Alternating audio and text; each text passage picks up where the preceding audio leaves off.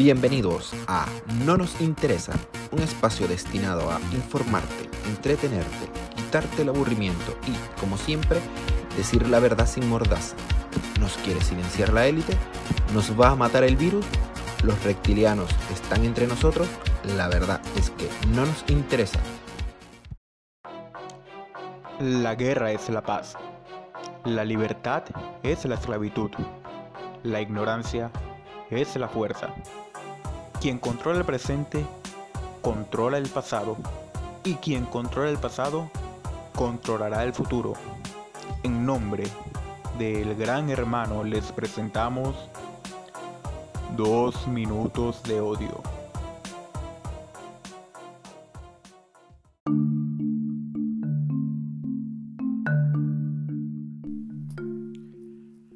Rafael Simón rector del CNE, renuncia a su cargo para colocarse a la orden de los partidos y ser candidato a diputado el próximo 6 de diciembre. El chiste se cuenta solo. Monómeros, la única empresa venezolana a la cual Maduro no pudo quebrar, está siendo saqueada por el gobierno interino. Los socialistas exhibiendo sus conocimientos de administración y defensa de activos una vez más. El diputado por el Partido Comunista de Chile, Hugo Gutiérrez, se negó a ser fiscalizado por los efectivos de la Armada, debido a que él era más autoridad que los oficiales, un comunista siendo comunista. Los iraní no creen que puedan llevar gasolina a Venezuela.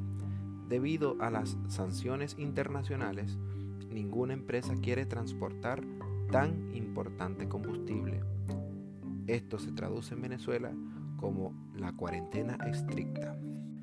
En Venezuela se reportan más de 24.000 casos del COVID-19 y un total de 215 muertos, provocando angustias en la población que olvida que en 2018 se registraron 23.000 muertes violentas, según el Observatorio Venezolano de Violencia, y a los delincuentes no les declararon cuarentena.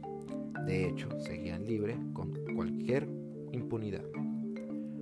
Nota fuera de contexto y con tono de seriedad. Esperamos que los culpables del homicidio de Ámbar sean castigados con todo el peso de la ley. Hubo negligencia, irresponsabilidad y se ignoró flagrantemente las evaluaciones psicológicas del asesino.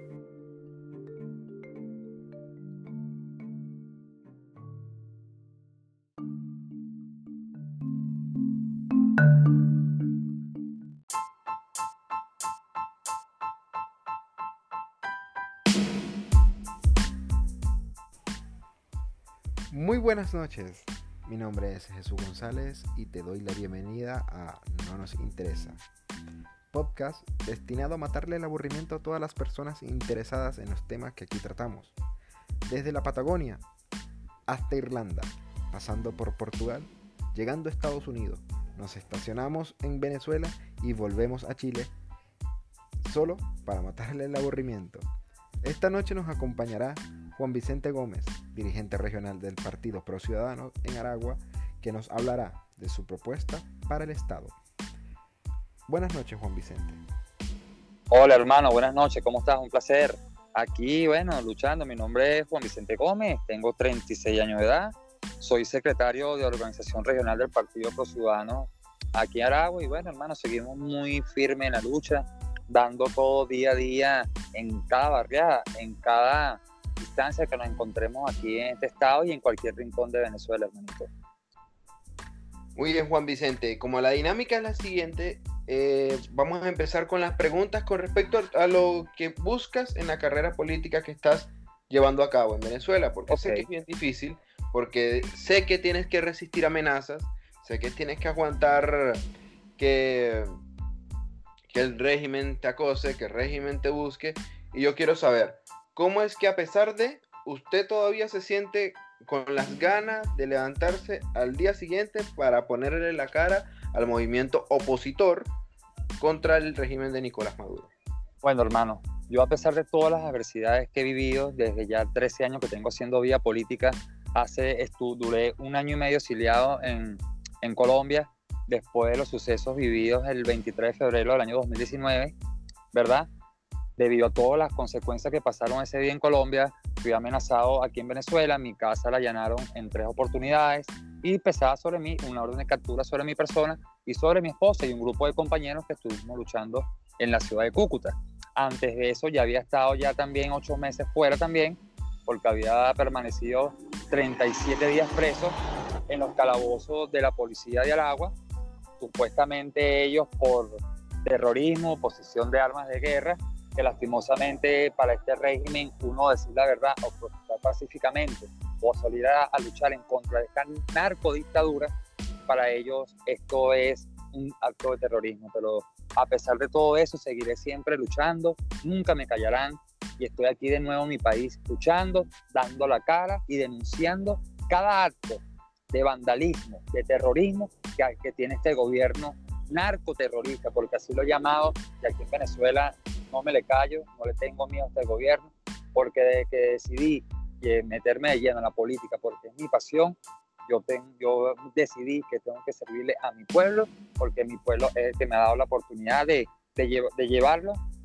a esa voz que ellos no pueden tener. Y lógicamente aquí tengo muchas, muchos intereses por este, por este estado y por este país que me gustaría también llevar las riendas, tanto en el, en el lugar que sea, como diputado, como concejal. Ahorita voy a poner mi nombre como diputado por el circuito del Estado del Agua también. Y bueno, espera, espero hacerlo de la mejor manera posible de llegar a la Asamblea Nacional, hermano. Muy bien, perfecto, Juan Vicente. Ahora, te quiero preguntar, te fuiste a Colombia, ahora retornaste a Venezuela.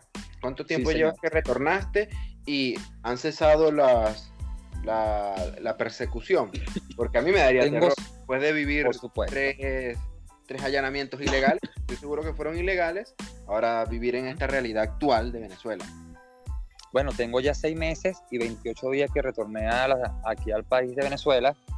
Desde que estoy aquí, los últimos cuatro meses, que ya tengo ya siete meses y medio en el, en el Partido Político Pro Ciudadano, como hemos realizado numerosas actividades en las barriadas más populares de este estado y del país, he sufrido muchas amenazas por parte de los organismos policiales de mi estado, organismo de la Guardia Nacional, pero la última, hace una semana tuvimos una actividad en un ambulatorio aquí en la localidad de Turmero, del municipio de Santiago Mariño, entregamos 100 almuerzos en el ambulatorio, 100 almuerzos en la maternidad también, luego de ahí nos fuimos hacia la plaza aérea de Turmero, de Santiago Mariño, a entregar alimentos a las personas más necesitadas en situación de calle, niños que están en las calles recogiendo comida de las basuras, y en ese momento que estábamos dándole comida a ese pueblo que de verdad lo necesita, un grupo de concejales afectos al chavismo, ¿qué hicieron ellos? No tuvieron el valor ni las agallas de enfrentarnos ellos en persona, sino que fueron, nos denunciaron ante los organismos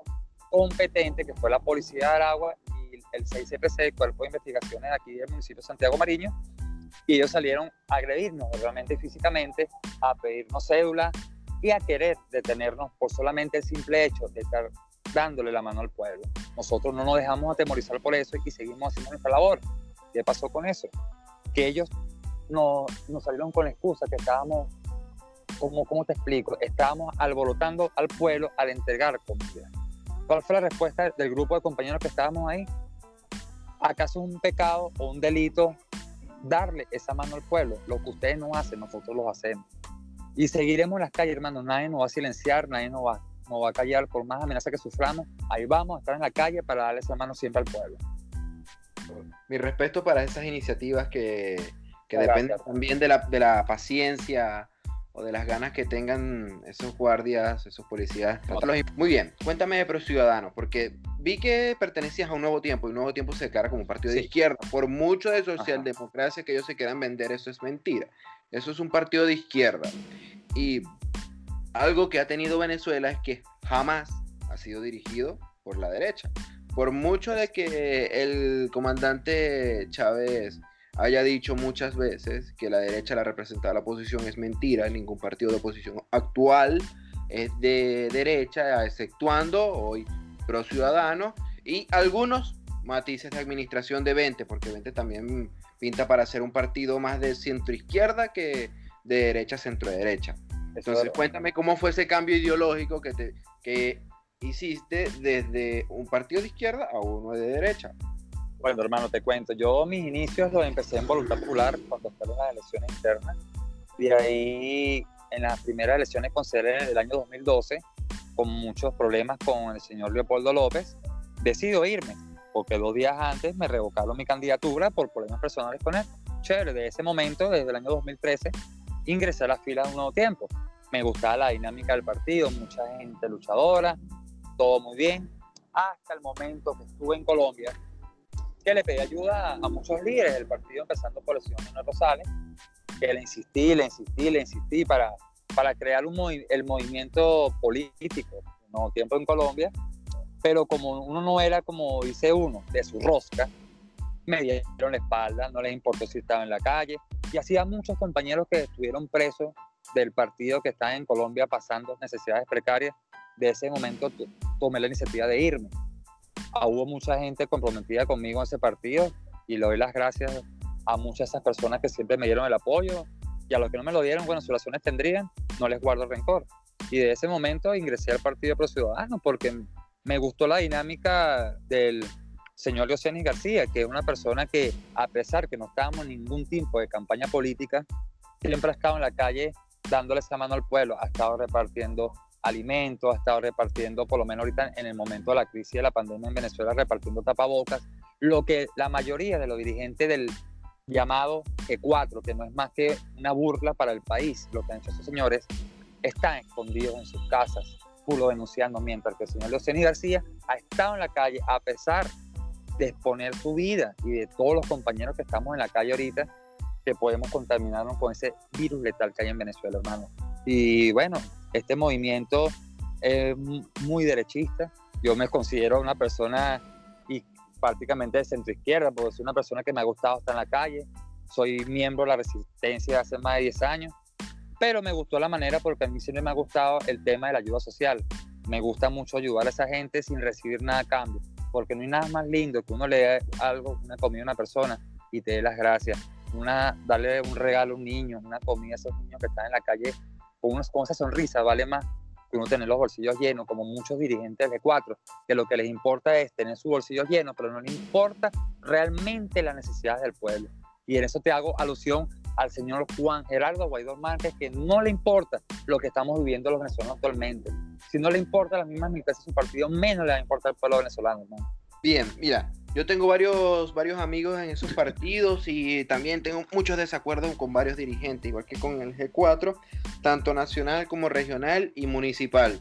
Sin embargo, conservo buenas amistades con esos partidos, pero seguimos, seguimos debatiendo en cuestiones de ideología. Te acabas de marcar igual como una persona de izquierda. Yo en estos momentos, después de leer, porque la cuestión es que cuando uno era muy joven, uno no leía tanto como uno lee ahora. Ok eso del lado positivo de la pandemia que le ha dado a uno bastante tiempo para documentar respecto a lo que es las diferencias administrativas, las diferencias ideológicas con respecto a la administración pública.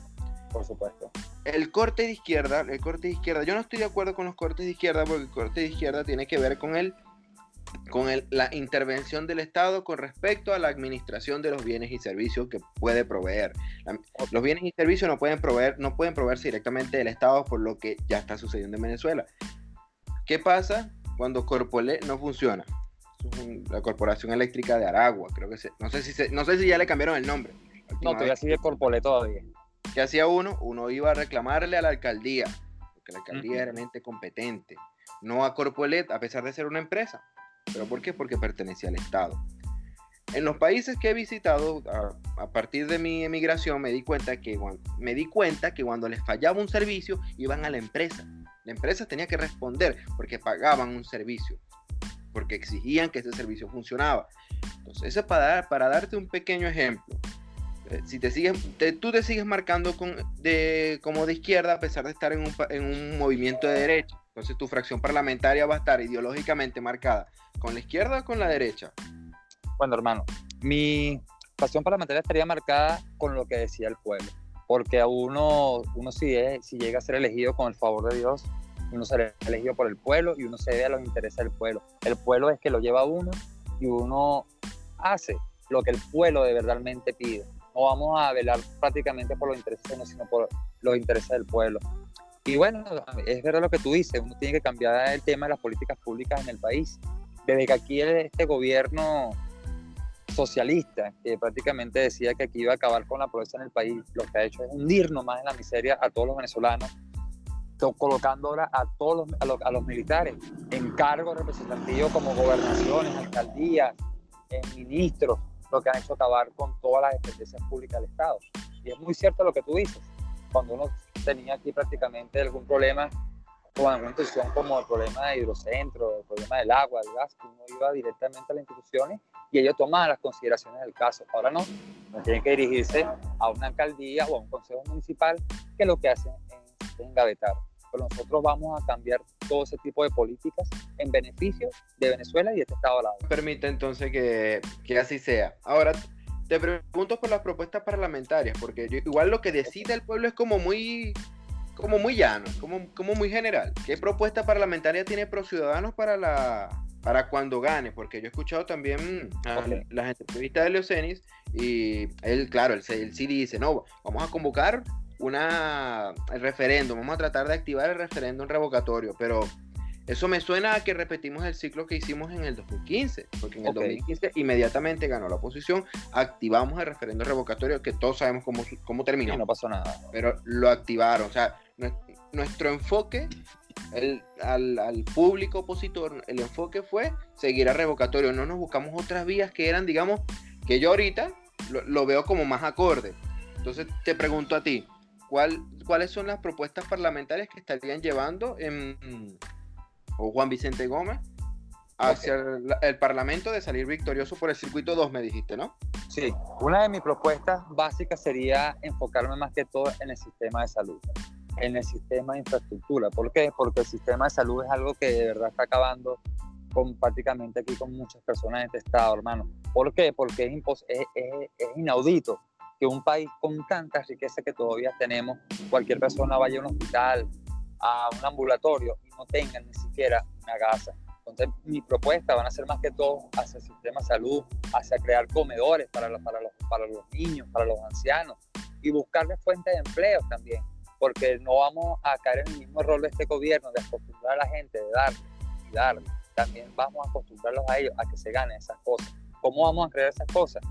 Creando políticas que sean eficientes para que las personas tengan trabajo digno y puedan ellos mismos ganarse también su, como dice uno, su, su pan de cada día, hermano.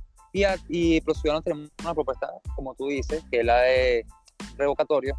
Yo veo esa propuesta muy buena, pero ya es una propuesta que lastimosamente ya fracasó, como tú lo sabes, lo sabemos todas las personas que estamos aquí en este país pero yo también tengo muchas muchas cosas en mente que siempre las he pensado, que aquí lastimosamente en Venezuela, yo llamé en su momento estando fuera, llamé a una invasión militar, pero lastimosamente, eh, lastimosamente yo creo que la invasión militar está muy lejos de venir a Venezuela. Este ya es un problema de los venezolanos que tenemos que resolver lo mismo venezolanos. No podemos depender que otro país venga a resolver los problemas que tenemos aquí nosotros ahorita en Venezuela.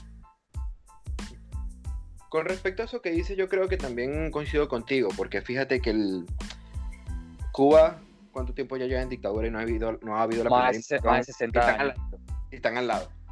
O las, o las sanciones para, para Irán, porque quien lo ignore, Irán está sometido bajo sanciones administrativas por el gobierno de Estados Unidos, e igual no ha ocurrido ninguna invasión. Lo mismo Rusia. Rusia el gobierno de Rusia, perdón, las autoridades rusas y algunos empresarios que trabajan para, cercanos al gobierno de Vladimir Putin están bajo sanciones administrativas por, Estados, por el gobierno de Estados Unidos. Y tampoco ha ocurrido la invasión. Así que por eso, por eso yo, yo concuerdo contigo. Solicitar la invasión yo creo que es uno de los errores o de las esperanzas más ciegas que tiene actualmente el venezolano. pero, pero no quiere decir que, que las propuestas que quieran llevar a cabo la asamblea se tengan que manejar de la manera en que se quieren manejar. Porque recuerden que van a ser parlamento, van a ser poder legislativo, van a legislar. Yo he visto que son pocos igual los dirigentes que se están llenando, el, llenando del discurso de, ser, de ser candidatos al parlamento por las cuestiones de que la no van a reconocer las elecciones internacionalmente.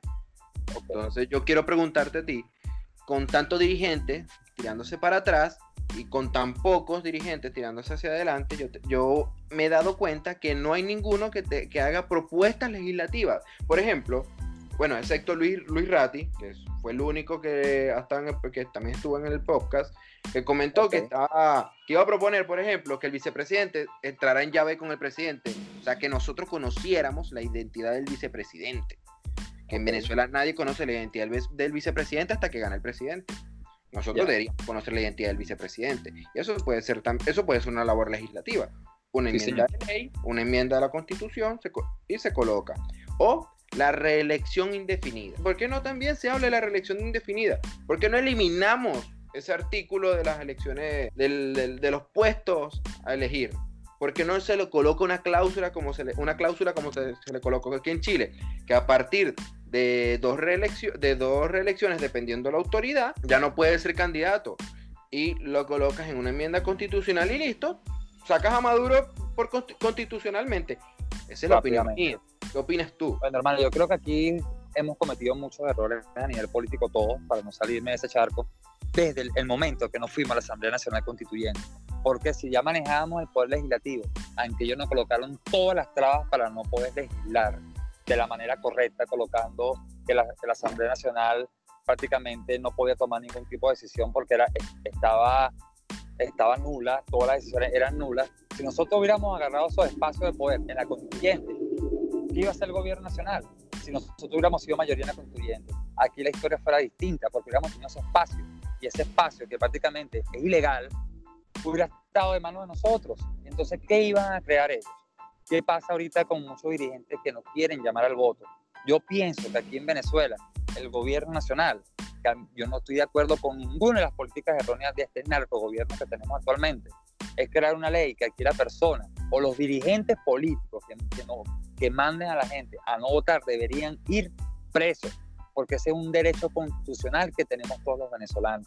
Como tú muy bien lo sabes, que debes haber leído que en muchos países es un derecho votar, porque si no, no pueden acceder al sistema de salud, no pueden acceder a las universidades, lo pueden pagar con multas, lo pueden pagar con cárcel. Yo pienso que en Venezuela deberíamos cambiar también todo ese tipo de políticas erróneas. Lastimosamente aquí el G4 tiene una campaña de crédito que aquí la, estas elecciones son nulas. Pero entonces, ¿qué manera vamos a buscar contrarrestar este gobierno si también le vamos a hacer este espacio como pasó en el 2012, 2013, cuando el señor Julio Borges llamó a que no participaran? Ahí le seguimos esos espacios de poder y de ese momento ellos se afianzaron, se afianzaron, se afianzaron más en este gobierno. Nosotros tenemos mucha diferencia dentro del seno de la oposición mientras que el gobierno tendrá sus problemas, pero no lo sacan a la calle como nosotros aquí, que aquí es una matazón interna, cada quien quiere ir por su lado y, y realmente aquí lo que nos debe importar a todos los venezolanos es el beneficio de este país tan bello que tenemos, hermano. Estoy de acuerdo contigo, pero fíjate que mencionaste algo interesante. Dijiste que hay países donde se, donde se llevan detenido a la persona que no ejerce el voto. Y Sí, concuerdo contigo. Por ejemplo, Corea del Norte es uno de esos países. O sea, yo creo que Venezuela no está para compararse con Corea del Norte. Aún no. Va para allá, pero aún no. Sin embargo, falta mucho. También te, coloco, también te coloco ejemplos. Hay países donde el, hay ciudadanos donde se califica el voto. Me explico. Estados Unidos, por ejemplo, tiene, tiene, es uno de los países que su voto es de segundo grado. Se votan por colegios electorales. Los colegios electorales se encargan de, de votar por el presidente electo. Y hay países donde aquella persona que reciba la mínima ayuda social, por muy pequeña que sea, se pierde su derecho al voto. ¿Por qué? Porque estaría parcializando su opinión con respecto al candidato que quiere o no apoyar. Es una medida cultural para aquellas naciones, yo creo que más, más, más desarrollada. No, más, desarrollada no, no, quisiera llamarlos, pero más consciente con lo que el valor del voto, con, lo, el, con el verdadero valor del voto. Porque el suramericano no tiene, no tiene ni la más mínima idea del valor del voto. por ejemplo. ¿Qué opinas tú? Bueno, eso es muy cierto. Aquí por lo menos mucha gente vota por lo que le ven o votan por el cualquier nombre que vean. De verdad no votan por la persona que de verdad tiene la mejor propuesta para salir de esta lo que estamos viviendo. Por lo menos en el caso del PSU, a ellos lo, prácticamente lo dominan con el sistema del carnet de la patria, que vayan a votar que le vamos a dar un bono, o vayan a votar porque si no le quitamos los CLA, o van a, a votar porque después que salgan de ahí le vamos a dar una caja de comida. Yo creo que aquí, lastimosamente, la gente no tiene conciencia a la hora de elegir los gobernantes. Y por eso es que tenemos este gobierno, porque nosotros mismos lo quisimos, hermano. Y bueno, referente al sistema del voto en Venezuela, creo que tienen que cambiar muchas cosas.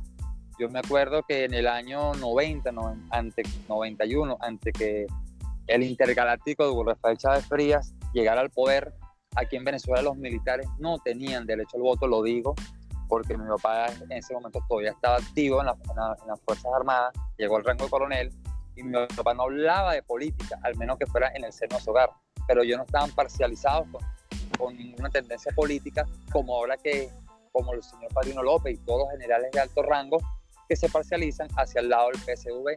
Yo pienso que ese es un error muy grande haberles dado el poder a, los militares, porque gracias a ellos ellos todavía están sosteniendo a esta narcodictadura en, este, en, el poder. Cuéntame entonces, Juan Vicente Gómez, algo, sobre todo con las alianzas parlamentarias.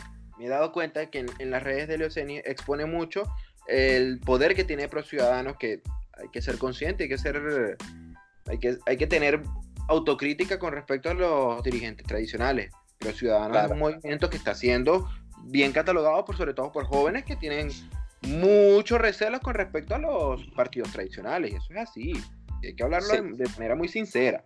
Pero tienen alianzas para las elecciones en Aragua, por lo menos, porque están los partidos que los dividieron, están los partidos que, que no los dividieron, pero que tienen dirigentes tradicionales, hay dirigentes impuestos. Por ejemplo, el Partido Dividido Voluntad Popular está dirigido actualmente por Guillermo Luces en Aragua. Eso es correcto. Fue impuesto por, por el TCJ. Ahora, ustedes están buscando alianzas parlamentarias con Ajá. tipo de dirigentes o van, a, o van a trabajar solo en pro de las candidaturas de pro ciudadanos y dándole la cara solo con pro ciudadanos. No, nosotros ahorita estamos ahorita ya prácticamente afianzando, muchas alianzas en el estado de Aragua, ¿verdad? Con esos partidos que ellos mal, prácticamente mal llaman los partidos criminales, los partidos que, que no están del lado correcto.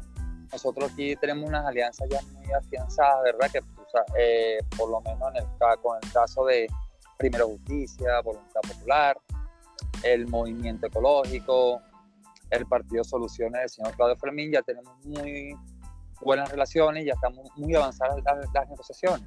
Nosotros vamos a jugar muy firme en nuestra, en, nuestra, en nuestra propuesta para cerrar esas alianzas, porque a nosotros lo que nos interesa es el futuro del país. Si nosotros tenemos que ceder nuestro espacio para colocar candidatos que sean mejores que los nuestros, nosotros mismos, nosotros vamos a colocarnos del lado correcto. Nosotros no vamos a colocar candidaturas paralelas que después nosotros paguemos las consecuencias y la gente nos tilde de traidores. Nosotros lo que queremos es un futuro que podamos salir adelante con candidatos que sean honestos, y no esa vieja clase política que no quiere darle espacio a los jóvenes. Por eso, en Ciudadanos, aquí creen mucho en nosotros, en la, en juventud, no esa clase política que no da espacio a los jóvenes porque cree que somos inexpertos, pero la gente ya, está cansada en Venezuela de, esa, de esa vieja clase política, hermano, porque ya están acostumbrados que lo único que les importa es el porvenir, el bolsillo de ellos, y no les importa a los venezolanos. Por eso que nosotros siempre le hacemos el llamado a los jóvenes a que se unan a nuestras filas, que es un partido fresco, partido que estamos buscando en todas las comunidades, esos jóvenes que de verdad les gusta esto, pero no tienen alguna persona que los impulse verdaderamente. Aquí nosotros estamos de la fila de Pro Ciudadanos para darles esa mano, apoyarlos y enseñarlos en este mundo político que es tan lindo, pero a la vez también es tan peligroso y a veces, para decirlo así, es tan cochino. A ver, Juan, a ver, Juan Vicente, fíjate que entre semanas ocurrió algo inesperado con el CNE. Renunció uno de sus rectores, Rafael Simón. Y en varias entrevistas solo se colocó a la orden de los partidos para que fuera seleccionado como candidato al diputado.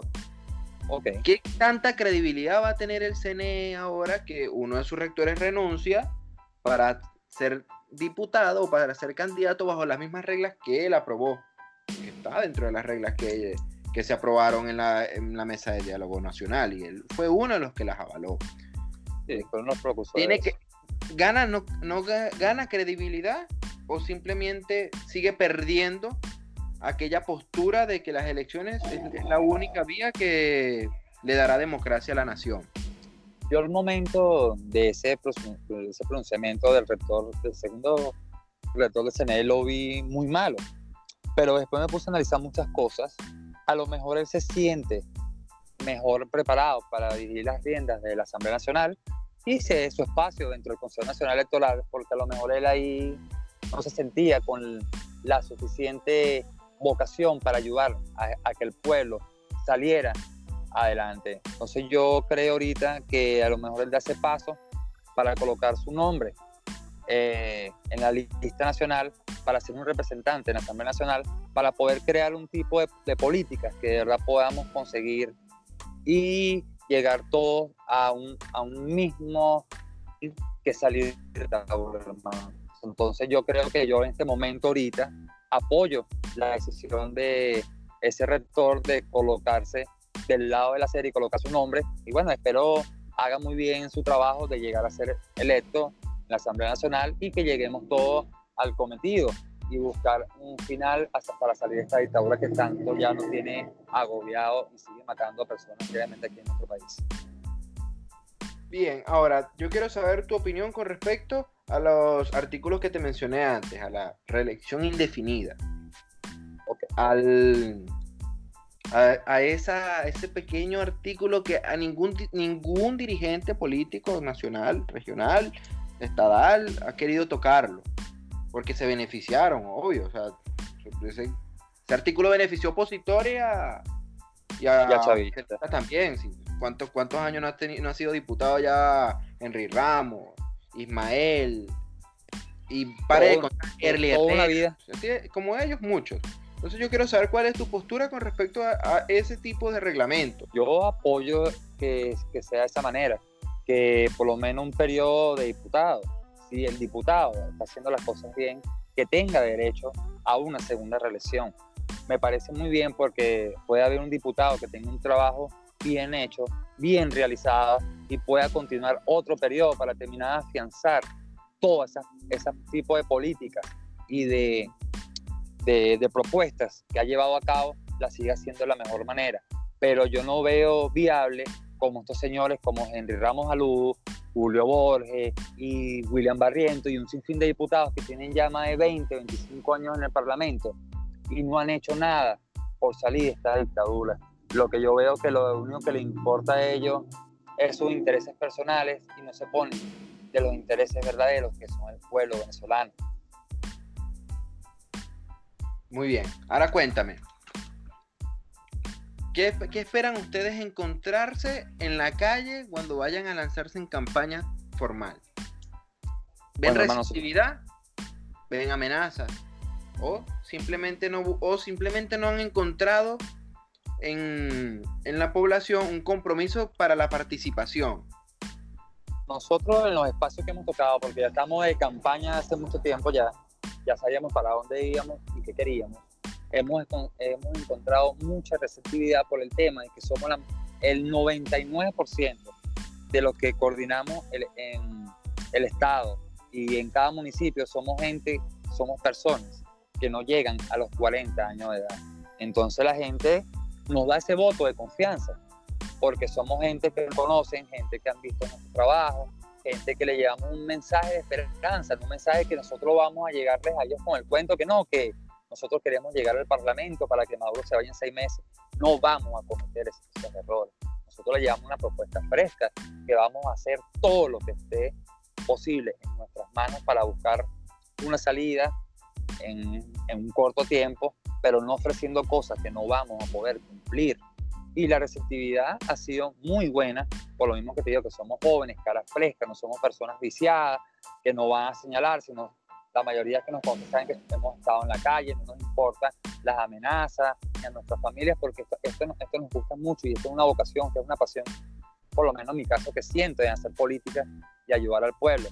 Y como todo, sí, hay mucha gente que nos dice que no va a votar, pero que pero nosotros le llevamos ese mensaje igual, que los piensen muy bien, porque no, no podemos regalarle malos espacios de gobierno Y como todo, hay gente que nos dice, pero ¿qué hacemos ahí a votar si no van a robar nuestro voto?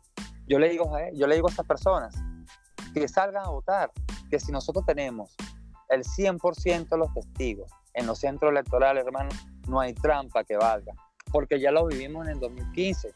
Teníamos todos los, el 100% de los testigos electorales, de los testigos en los centros electorales y ganamos. Ellos no podían hacer ninguna trampa, pero claro, si no tenemos testigos en un centro electoral, por supuesto que ellos van a hacer la mil y una marramucia de votar y votar y votar y votar. Pero si tenemos representación, gente que de verdad nos cuiden los votos, yo creo que vamos a salir victoriosos. A pesar de que mucha gente ahorita en este momento no quiere votar, pero yo pienso que nosotros con el discurso que llevamos, que es salir a votar para buscar un cambio político en Venezuela, la gente puede cambiar la, la tónica y darse cuenta que no podemos seguir cayendo en los errores de quedarnos en nuestras casas y criticar, sino salir por lo menos a votar y defender el, voto en cada centro electoral del país. Ahora fíjate, hace poco Maduro anunció que iba a, iba a haber una radicalización con respecto a la cuarentena porque, bueno, es que se sabe que es porque no hay gasolina. Eso es correcto. no hay. Y yo, yo lamento, yo sé que tú sabes esta noticia, pero quizás los que nos escuchan no, pero la gasolina no va a llegar mañana ni pasado mañana. Y el palito aún no funciona. Sí, suena así, suena feo, pero el palito allá en Carabobo no funciona. Así que yo te digo que sin gas no gasolina, no party. si no hay gasolina, no hay elecciones tampoco. Ah, Puede ser. Dejando un lado lo del coronavirus, porque yo sé que igual en Venezuela afecta más la delincuencia que el coronavirus y la gente le tiene más miedo al malandro de la esquina que al coronavirus.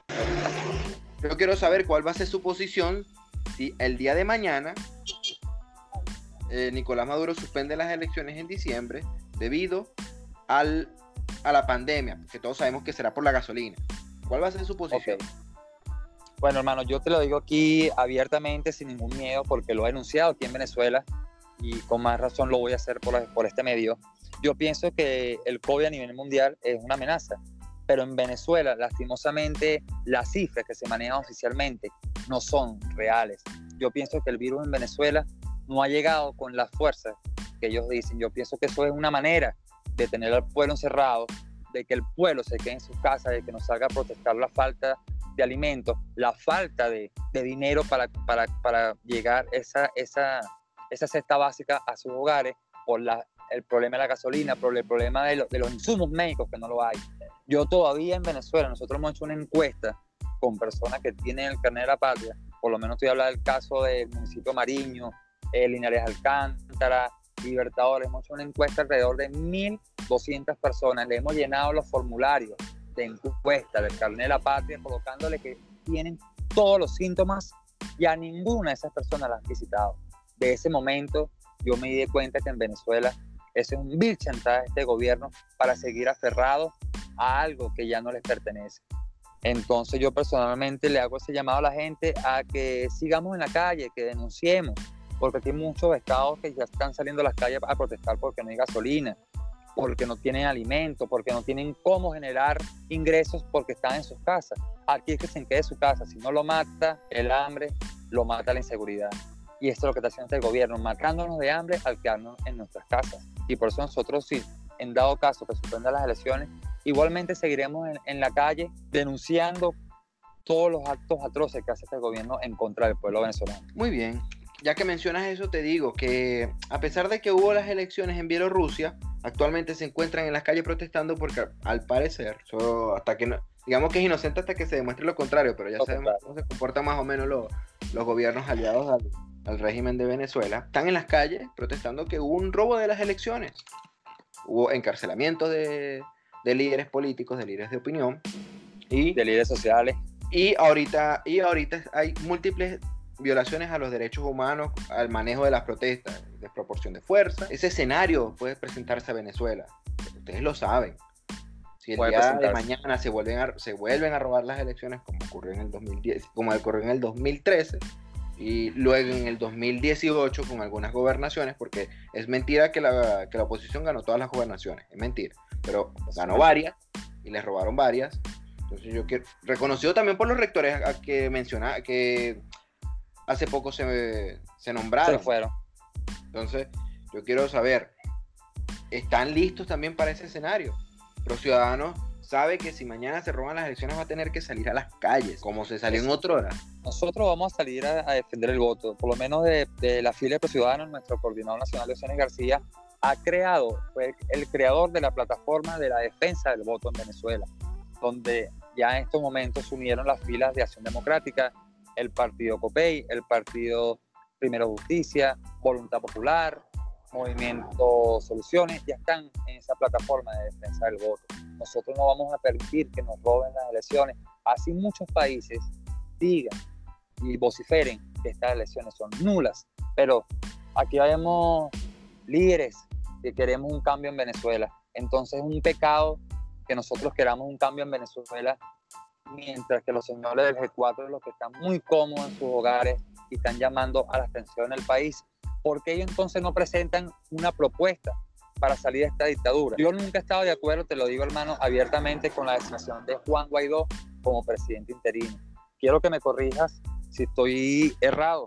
Aquí no hay abandono de poder, aquí Maduro no sufre de problemas mentales, aquí no hay no ha habido ninguna elección legal para que el único yo creo que aquí ha estado haciendo las cosas muy mal es Juan Guaidó al autonombrarse como presidente encargado. Yo no he visto ningún artículo de la Constitución que que emane aquí hay una presidencia interina elegida por él mismo, al menos que el presidente tenga algún problema mental, algún impedimento físico. Yo no lo veo. Yo creo que él está haciendo las cosas de una manera muy mala, jugando con los intereses de un pueblo. Tiene ya siete meses ofreciéndole 100 dólares a los médicos venezolanos. ¿Y dónde están esos 100 dólares para esos médicos? ¿Dónde están esas ayudas? No ha pasado nada. Todos siguen veremos. Ellos siguen muy bien en sus casas, mientras que los médicos están en los hospitales haciendo un trabajo muy arduo sin tener insumos porque yo conozco, yo, me he tocado llevar a mi esposa muchas veces a centros asistenciales que yo no a veces no, no cuento con los recursos y muchos médicos me han ayudado para comprar una inyectadora, para comprar un remedio. Y entonces, ¿dónde está la oposición? ¿Por qué no ayudó al pueblo? ¿Por qué no, supuestamente, si ellos reciben ayuda, un fondo humanitario, ¿por qué no ha ayudado a ese pueblo realmente?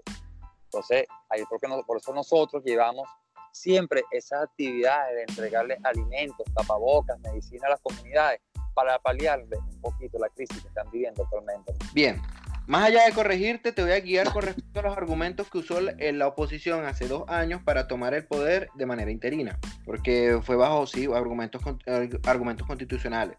Eh, recordando que las elecciones del 2018 no las reconoció nadie, más allá de los aliados tradicionales que tiene el gobierno como China, Rusia y Bielorrusia, como te lo mencioné en su momento, bueno, y, Bolivia antes de que sacaran a Evo, obviamente.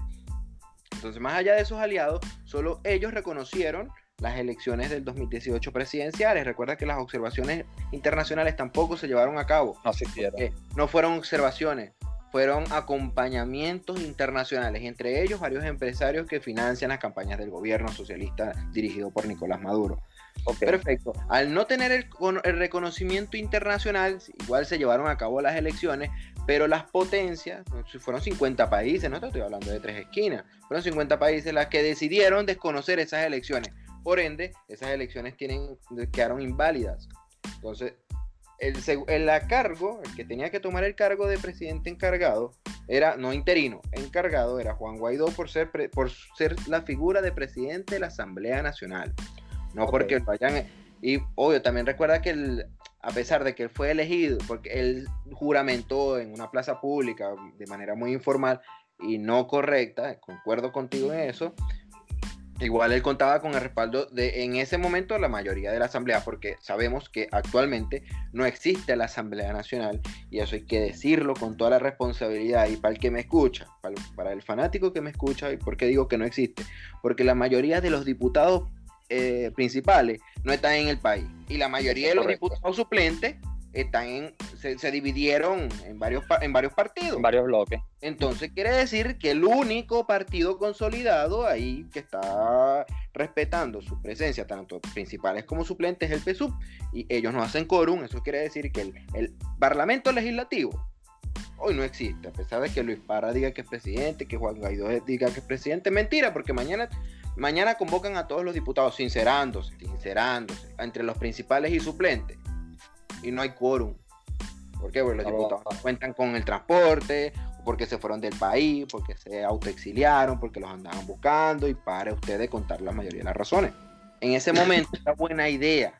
Han cambiado los momentos políticos. Recordemos que Venezuela es un país anormal, políticamente hablando. Estar aquí en Chile y hablo, y hablo con mis amigos chilenos, les digo que me gusta estar en un país normal político porque yo sé qué va a pasar, que se ve en, en las tú puedes leer encuestas, encuestas y las encuestas revelan el resultado que va a suceder. En Venezuela no. Venezuela no, Venezuela es un día cambia.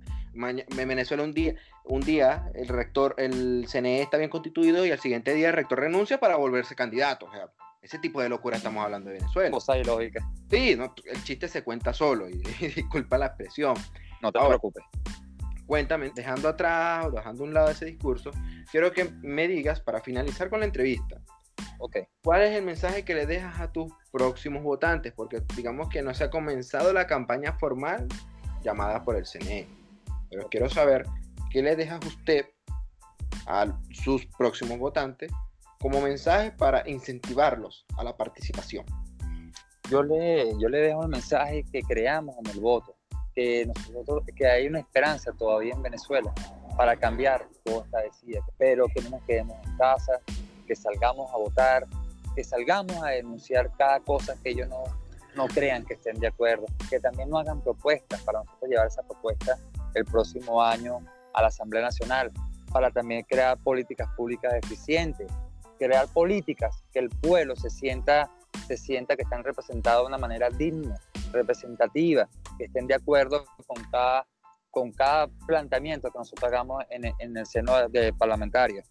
Yo le hago el llamado que salgan a votar, que crean en este país, que todavía tenemos mucho por dar, que crean en la juventud, que de verdad queremos dar ese paso, ese, ese paso hacia adelante para buscar salir de esta dictadura.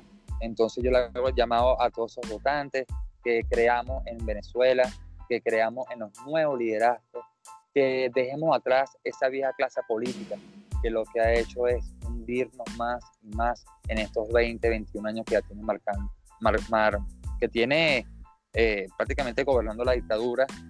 Y demos ese, ese, ese espacio a que los jóvenes construyamos un futuro mejor, una patria libre y, y cero palabras que estén fuera de orden como esta dictadura que lo que hace es llamar prácticamente al odio, porque eso es lo que tiene esa gente por este país, un odio hacia los venezolanos. Yo, quiero darte las, gracias, darte las gracias a ti por tu entrevista, hermano, y que te dé muchas bendiciones a ti, a tu familia, a todos los compañeros que están contigo en esta maravillosa labor. Y bueno, muchas gracias y bueno, seguiremos trabajando por Aragua, por Venezuela y por cada venezolano que de verdad necesite esa mano amiga. Aquí estará Juan Vicente Gómez para escucharlos y para trabajar por ellos, para buscar cambiar este país y salir de esta narcodictadura. Muy bien, Juan Vicente. Eso es todo por esta noche, chicos. Muchas gracias por escucharnos en este, en este podcast que es para nada típico.